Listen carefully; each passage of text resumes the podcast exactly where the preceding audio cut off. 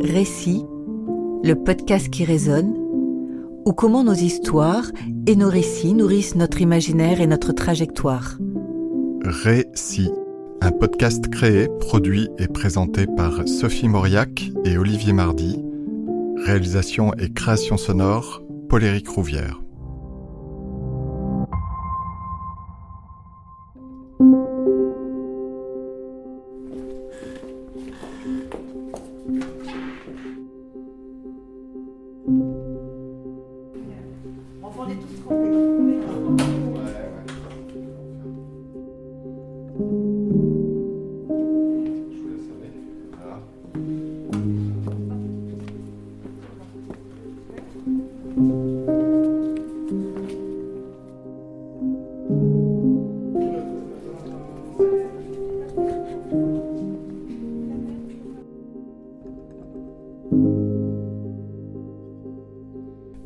Bonjour, euh, Victoire Bunel. Euh, ce matin, nous recevons donc Victoire Bunel, qui est chanteuse lyrique, mezzo-soprano.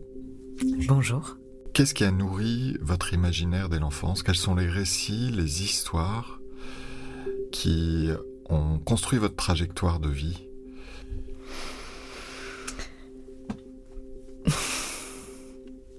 C'est une vaste question.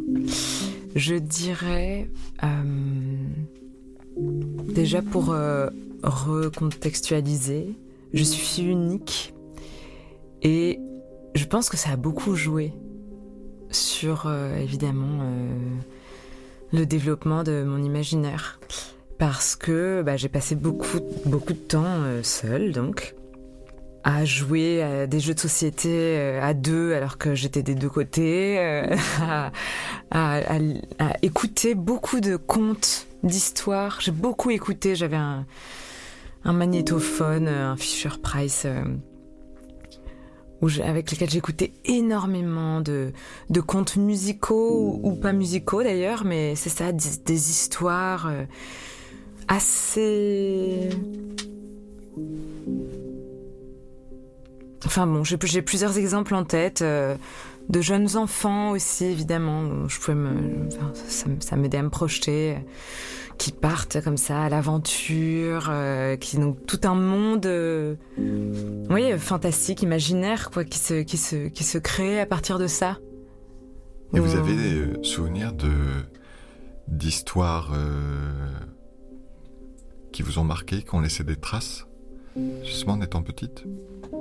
Euh, le, conte du petit Arthur, par exemple. Un jeune garçon euh, qui, qui s'évade dans ses rêves sur un bateau euh, imaginaire et qui part en voyage et qui fait des rencontres au fil de son, de son rêve, de son, de son voyage. c'est ça, qui rencontre Mère Nature, qui rencontre un arlequin, qui, le bateau se remplit et se vide euh, au long du, voyage. On croise comme ça des, personnages. Et, et, en fait, le petit Arthur euh, mélange évidemment un peu euh, la réalité et le rêve. Et donc se retrouve après à se réveiller à l'école et à chercher ses compagnons de voyage et à, enfin bon, voilà ce genre de ce genre de rêve comme ça qui vous nourrissait Ah oui, qui m'a complètement. Euh, qui m'ont transporté, qui m'ont aidé euh, à vivre des aventures euh, toute seule dans ma chambre. Et ensuite, quand vous avez grandi comme ça, enfant unique, mais aussi nourri de ces histoires, ces contes, etc., comment ça s'est transformé durant l'adolescence, la préadolescence, l'adolescence? Est-ce que vous avez des récits, des premiers récits qui vous sont chers encore aujourd'hui? Disons que à la préadolescence, j'ai eu envie, moi, de, vivre euh, ces aventures. Vivre toutes ces, émotions et, ces péripéties euh, en dehors de ma chambre. De me retrouver à partir euh, dans les bois, m'inventer des histoires, à avoir mes petites cousines comme cobayes où je leur racontais, mais en fait, mes parents ne sont pas mes parents. Moi, je suis une fille des bois, j'ai grandi dans les bois. Le chien, là, c'était mon compagnon. On habitait tous les deux seuls. Enfin, Enfin, je, pense que ça, a été nourri ça par, euh, par tous ces contes et toutes ces aventures euh, que j'écoutais enfant. Et, après, comment j'ai grandi avec ça. Euh.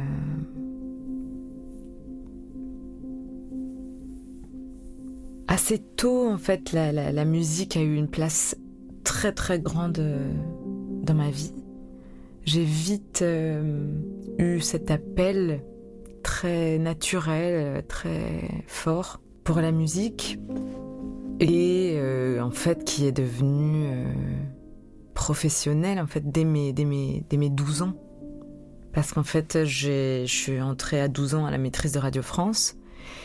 Et tout d'un coup, j'étais en horaire aménagé, les cours le matin, la musique l'après-midi. Et j'avais une saison de concerts à la maison de la radio avec euh, entre 40 et 60 concerts par an, euh, où tout d'un coup c'était très réel, très concret.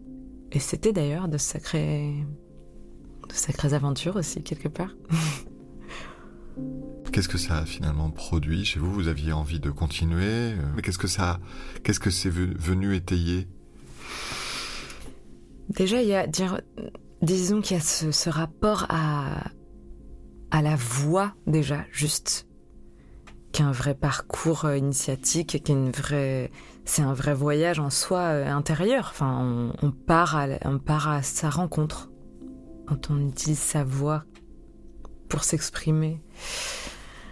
En plus, comme ça, quand on commence jeune, avec le corps qui se transforme, la voix évidemment évolue avec, euh, avec le corps.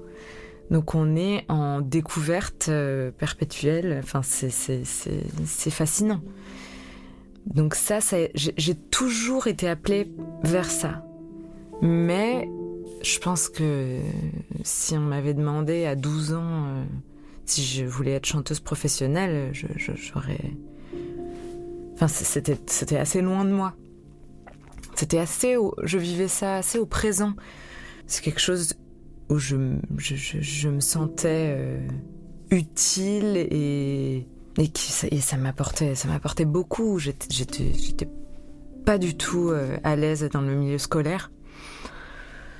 Et là, tout d'un coup, avec la maîtrise, je, je sentais que que non, j'étais pas juste euh, quelqu'un qui était à côté de la plaque quand il s'agissait d'être d'être de rentrer dans, les clous, quoi. Et là, j'ai un pan qui s'est ouvert où tout d'un coup on m'a dit euh, ah oui, euh, enfin il y a quelque chose, quoi. Il faut, il faut creuser. Tu, tu peux, tu peux faire ça. Qu'est-ce qui est venu euh, affirmer cette décision? Comment vous avez pu ou su vous projeter dans cette carrière en disant c'est possible pour moi? Je pense que c'est un doux mélange entre euh, quelque chose que je sentais très fort, où je me sentais à ma place. Je sentais que j'avais des choses à dire, à faire et que, et que je pouvais, que c'était mon moyen d'expression. Je sentais que c'était. Ça m'appelait en plus du grand bonheur que c'était de, faire de la musique euh, à plusieurs en plus parce qu'à ce moment-là donc c'est la maîtrise c'est un cœur d'enfant donc on a des cours en particulier etc mais les moments de scène sont des moments de groupe où on est avec nos amis sur scène. Enfin c'est des moments très très très très forts. D'un côté de, de, ma vie je pouvais m'exprimer et, atteindre un, niveau d'exigence, euh, un grand niveau d'exigence. Et avec en face, de l'autre côté, l'école où vraiment euh, j'avais l'impression que j'étais bonne à rien et qu'il fallait ramer pour que je puisse euh, passer d'une classe à l'autre. Ça n'a pas toujours réussi d'ailleurs. Mais ça a forcément joué aussi dans mon épanouissement dans ce milieu, dans ce milieu musical. Après, les choses se sont construites un peu au fur et à mesure.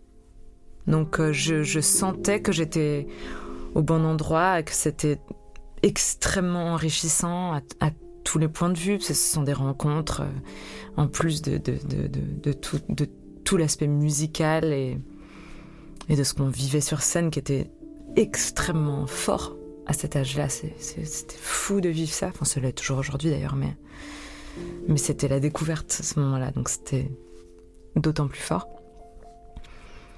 C'est arrivé très tard en fait, la projection que ça, pouvait être un métier, que je pouvais en vivre, que c'est arrivé vraiment à la fin de à la fin de mes études, quand on arrive au bac et qu'on nous dit qu'est-ce que vous voulez faire après, et, où on se dit bon alors en fait euh, il, paraît qu'il y a des conservatoires encore après, que c'est quelque chose qu'on peut on peut continuer à approfondir. encore une fois, je reviens à la transformation du corps. Évidemment, à 18 ans, tout d'un coup, euh, le corps euh, offre de nouvelles euh, possibilités à la voix de, s'exprimer. Comment cette transformation de la voix, vous l'avez vécue et qu'est-ce que ça vous a permis Justement, cette ouverture de grandir, de mûrir? Et comment vous avez aussi vécu ces, années de maîtrise de la voix La possibilité de devenir soliste, c'est pas la même chose que de, de chanter dans un chœur d'enfant. Oui, c'est très différent.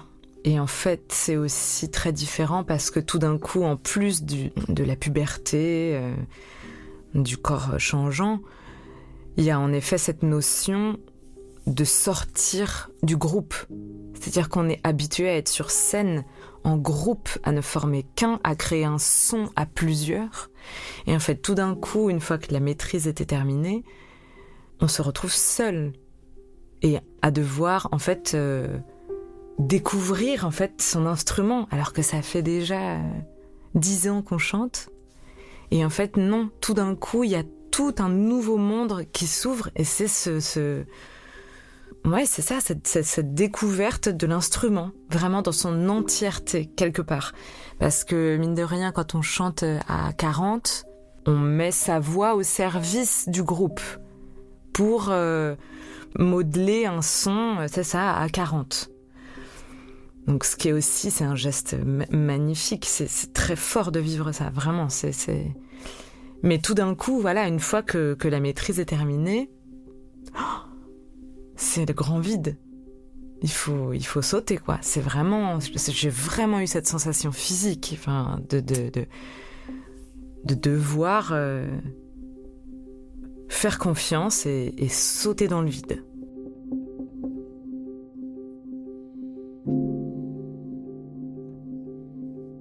Qu'est-ce qui vous a permis de sauter dans le vide? Hum, La passion, l'envie, l'envie de découvrir, l'aventure, la découverte.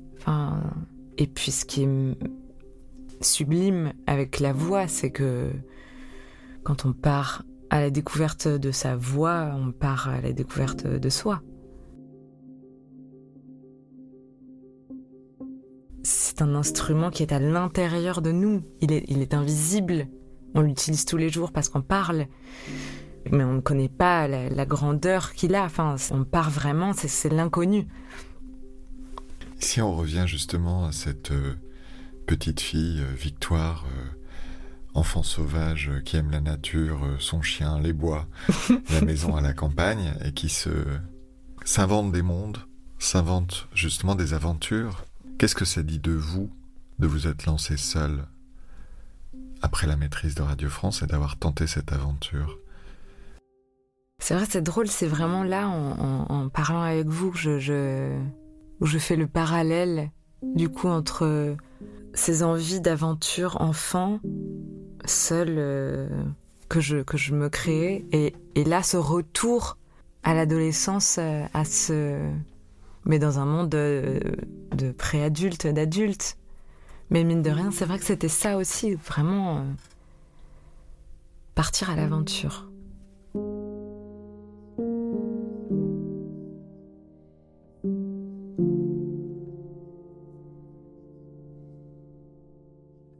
Qu'est-ce qui m'a poussé?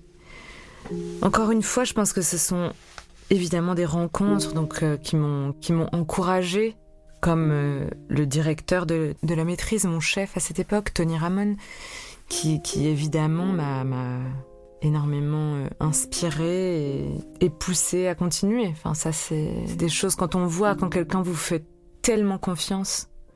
Et encore une fois, ça vient jouer euh, avec la confiance en soi quand, je faisais le parallèle avec euh, la manière dont ça se passait euh, dans le milieu scolaire et où tout d'un coup j'avais j'avais j'avais la confiance de quelqu'un dont c'était le métier, dont c'était qui dédiait sa vie à ça. et j'avais pas j'avais pas envie de lâcher ça, j'avais envie d'aller plus loin, j'avais envie de, de poursuivre ça. Après, en plus, il s'avère qu'il est décédé à peu près à la période où j'ai quitté la maîtrise. Est-ce que inconsciemment, ça a été aussi une, volonté, un besoin de, de, continuer à, le faire vivre quelque part euh, en, choisissant euh, naturellement de suivre, de suivre ce passage? Mais, mais c'est sûr qu'on est accompagné comme ça par des gens qui nous ont fait confiance et porté. Ouais.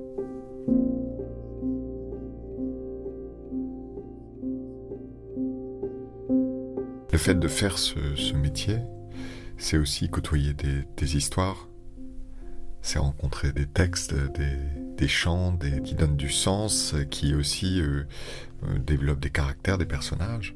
Est-ce qu'il y a des récits que vous avez été rencontrés ou des personnages qui vous ont euh, marqué, qui vous ont attiré ou qui vous attireraient? Oui, j'ai un souvenir très fort de.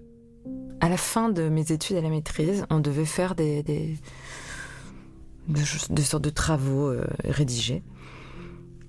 Et pour ces travaux, j'étais allée euh, dans, une, dans une médiathèque pour, euh, pour me concentrer et travailler. Et pendant mes pauses, j'allais au rayon des disques et j'ai découvert à cette occasion pour la première fois Péléas et Mélisande de Debussy. Et c'est vrai, ça a été un choc. euh, vraiment, je me souviens euh, être assise à écouter cette musique avec le livret dans les mains, à ne pas pouvoir le lâcher. Donc j'ai fait une très longue pause. bah, j'ai vu, j'ai vu en elle aussi cette, bah déjà cette femme qu'on trouve dans la forêt. Enfin, l'opéra s'ouvre, s'ouvre sur cette scène. Hein. C'est vrai que ça a résonné très très fort en moi. Depuis, j'ai, j'ai une, une, fascination pour ce rôle, cette femme, et, et cette envie de plonger en elle dans cette œuvre et de la découvrir. Qu'est-ce qui vous attire en elle justement? C'est son rapport à la nature, c'est le contexte, c'est le décor? On peut projeter beaucoup de choses sur Mélisande parce qu'en fait, elle, elle parle toujours de façon assez abstraite. Elle répond aux questions sans vraiment y répondre ou en posant elle-même des questions. On voit la, fragilité, la beauté, la grande force qui se dégage d'elle et de, le monde qu'elle porte, qu'elle se crée qu'elle, pour, réussir à vivre. Et ça me... Oui, je sais pas, ça me touche particulièrement. Oui, elle elle me touche beaucoup. Elle me touche beaucoup.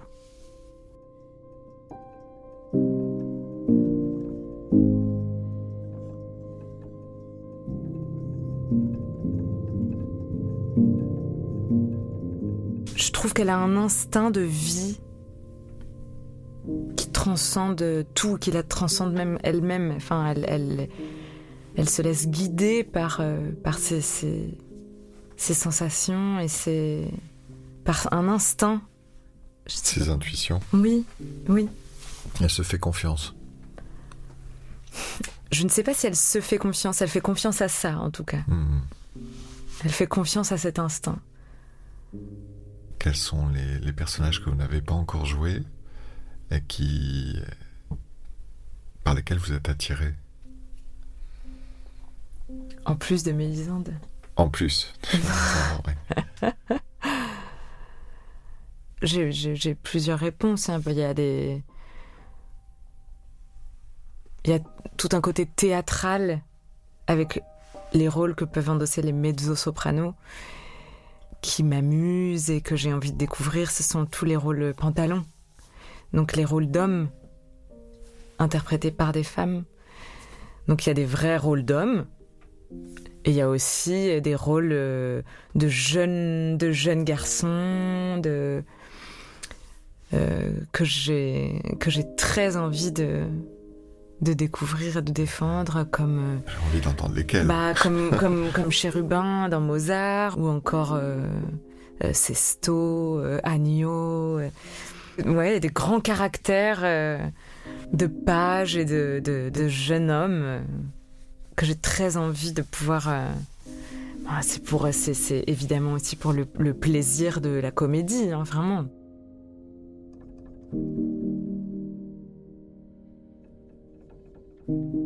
Dans les personnages qui sont vraiment challengeants, des personnages qui vous font un peu peur d'interpréter. Alors, j'en ai en tête qui me font peur. Pareil, ils me font peur pour différentes raisons.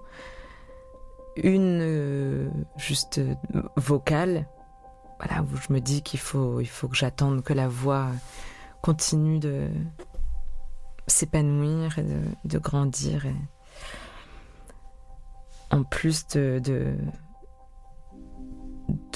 l'intimidation qu'il peut y avoir face à, à la psychologie d'un personnage, mais il y a aussi évidemment tout le côté vocal. Et là, euh, J'aime beaucoup le rôle de Charlotte dans Werther. Euh, des grands classiques euh, que j'aimerais un jour traverser, une Carmen. Ou... Là aussi, ce qui fait peur, c'est qu'est-ce qu'on apporte à un rôle comme ça, qui a déjà été interprété par euh, les plus grandes chanteuses.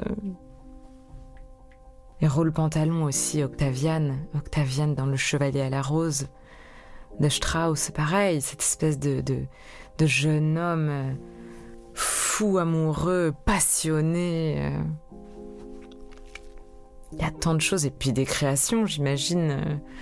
Il y a encore tout un pan aussi de musique à venir qu'on ne connaît pas encore. Et... Qu'est-ce qui vous nourrit aujourd'hui, Victoire, au cinéma en littérature, les romans vous pourriez, ou les séries mhm. que vous voyez, ou les histoires que vous avez entendues qui vous attirent? Est-ce que ce paysage de votre imaginaire a changé? Je suppose que oui. Hmm. Est-ce qu'il y a des récits marquants pour vous, des, des films marquants? Bien sûr. Des grandes découvertes de cette année. Au cinéma, ça a été. Enfin, je suis allée le voir au cinéma, mais ce n'est pas un film de cette année. Euh, Paris, Texas, de Jim Wenders. Ça vraiment. Je, je, n'avais jamais vu quelque chose comme ça au cinéma.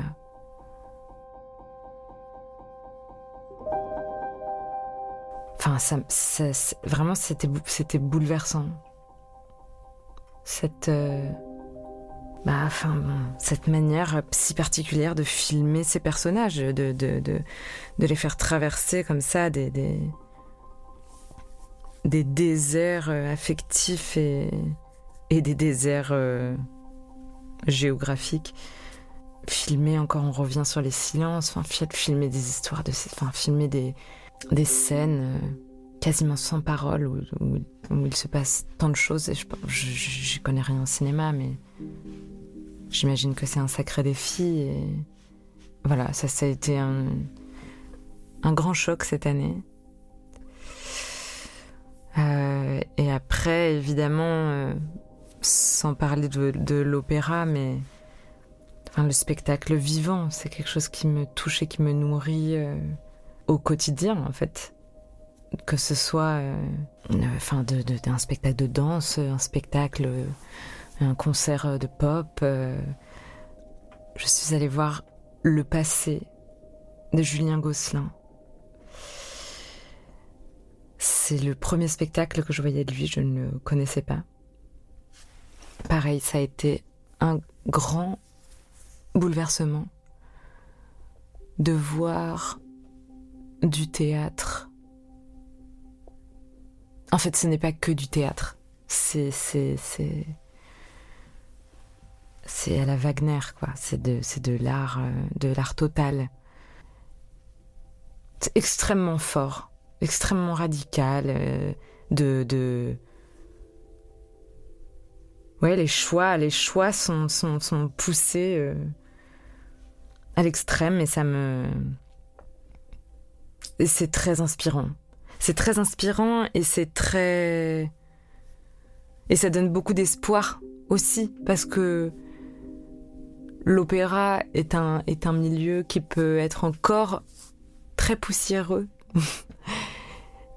et en fait, on, je, je, vois, euh, bah comme le théâtre aussi d'ailleurs, mais mais je vois, grâce à des spectacles comme ça, les possibilités qu'on a et je me dis qu'est-ce qu'on attend nous dans notre milieu pour euh, pour tendre vers des choses comme ça. Ça paraît fou.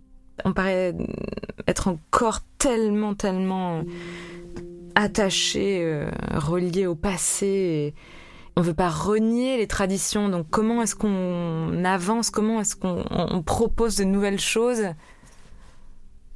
Et voilà, ce genre de spectacle me... Vous avez justement des, des personnes comme ça qui vous viennent, qui, qui sont pour vous des visages emblématiques dans ce métier? Disons que la notion de, de modèle et de, de gens sur qui je, pourrais me projeter, je suis évidemment inspirée par, euh, par beaucoup de parcours. Mais je crois qu'en ce moment, c'est quelque chose qui me, qui me questionne et qui m'effraie un petit peu. Parce que j'ai la sensation d'être à un moment assez charnière dans ma vie, de, dans, voilà, dans ma, construction euh, personnelle.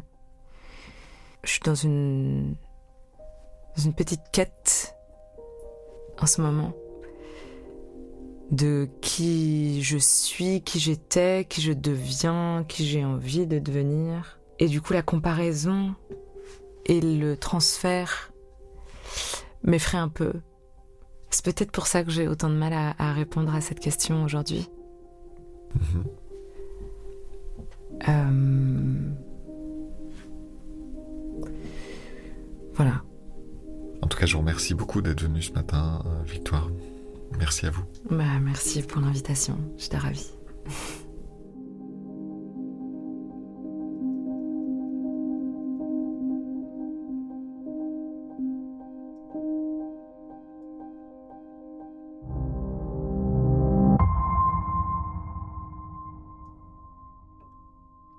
Thomas Bourguignon, vous venez d'entendre euh, Victoire Bunel. Comment ces mots résonnent pour vous? Euh, Ce qui me frappe, c'est euh, évidemment que son instrument de musique et sa propre voix, son instrument est invisible et qu'il est intérieur. Et j'aime beaucoup la façon dont elle parle de d'aller à la rencontre de cet instrument et de découvrir cet instrument. C'est vrai que c'est quelque chose auquel je n'avais pas forcément pensé, puisque la voix étant naturellement utilisée à longueur de journée pour parler, on s'imagine qu'un chanteur connaît sa voix, en fait, un chanteur va découvrir sa voix, il va découvrir son instrument. Et surtout, ce qui m'a touché, c'est que cet instrument, elle le découvre tout au long de sa vie. C'est-à-dire qu'elle a commencé très tôt, à l'âge de 12 ans, et, euh, elle a changé euh, avec l'adolescence, son corps a évolué, a mué, a muté. Euh, et puis maintenant, en tant que jeune femme qui mûrit aussi, continue de changer, de se transformer même physiquement. Et donc, c'est un instrument qui se transforme physiquement, je dirais même moléculairement. Et ça, c'est assez extraordinaire. J'avais pas pensé à ça. Enfin, évidemment, on le, sait pour les hommes, mais moins pour les femmes, même si c'est moins marquant pour les femmes. La mue est moins violente, je dirais, même si elle est, là, même pour une mezzo-soprano. Euh, donc ça, ça m'a beaucoup touché, la façon dont elle part à la découverte de, ce, de ce, cet instrument intérieur, comme elle part dans une aventure, en fait. Ça, ça m'a beaucoup touché. Et l'autre chose qui m'a frappé, qui m'a beaucoup plu dans sa façon de parler, ce sont les silences en fait. Euh, et particulièrement, il y en a un, quand elle parle de son, de son directeur de, la maîtrise de Radio France, euh, Tony Ramon, si j'ai bien noté. Euh, et donc elle dit que c'est lui qui a été un peu le, moment de bascule et de son choix de devenir chanteuse professionnelle. et quand elle en parle, en fait, elle a une sorte de petit OK, comme si elle s'arrêtait un tout petit temps suspendu. Et je me disais, mais J'aimerais bien l'interroger sur son rapport avec ce, Tony Ramon. Et après, quasiment 10 secondes ou 20 secondes après, elle dit qu'il est mort juste après, en fait. Et je me suis dit, en fait, cette espèce de petite pause musicale, euh, c'était ça, en fait. C'était ce moment de deuil quand elle repensait à ce Tony Ramon. Ça, ça m'a beaucoup touché. Et il y a beaucoup d'autres moments aussi où elle a ses silences, et je pense que à mon avis, dans, le montage de, cette euh, émission-là, ce podcast, je pense que les silences sont importants, il ne faut pas trop les couper, parce que je trouve que ça parle autant d'elle que les pleins. Et notamment quand elle parle de euh, Paris, Texas, où elle dit que ce qui l'a vraiment frappé, ce sont les silences dans, cette, dans, ce, dans ce film. Euh, je pense que voilà, elle parle autant par ses silences que par sa parole. Merci Thomas.